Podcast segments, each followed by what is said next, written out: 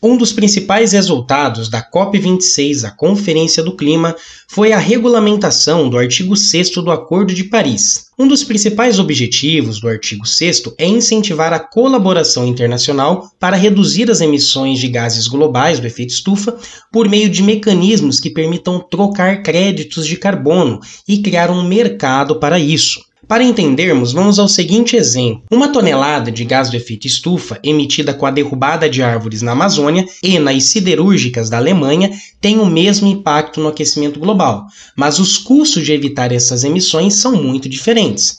Na realidade, significa que faz muito mais sentido investir recursos financeiros aqui no Brasil para evitar o desmatamento do que fazer aço verde nas usinas alemãs. Desta forma, preservando-se a floresta, haveria a emissão de um crédito de carbono que poderia ser comprado pela usina alemã para realizar a compensação das suas emissões. O artigo 6 do Acordo de Paris regulamentou justamente isso.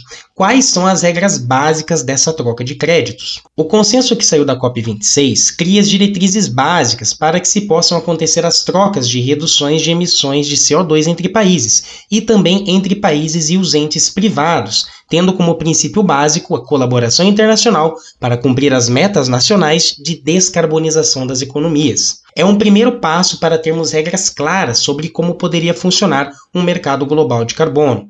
O Brasil tem um grande interesse que este mercado se concretize, uma vez que podemos ser um dos maiores fornecedores de créditos de carbono do mundo.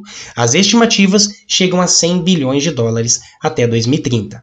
Aqui é Fernando Garaio para a coluna CBN Meio Ambiente. Até a próxima.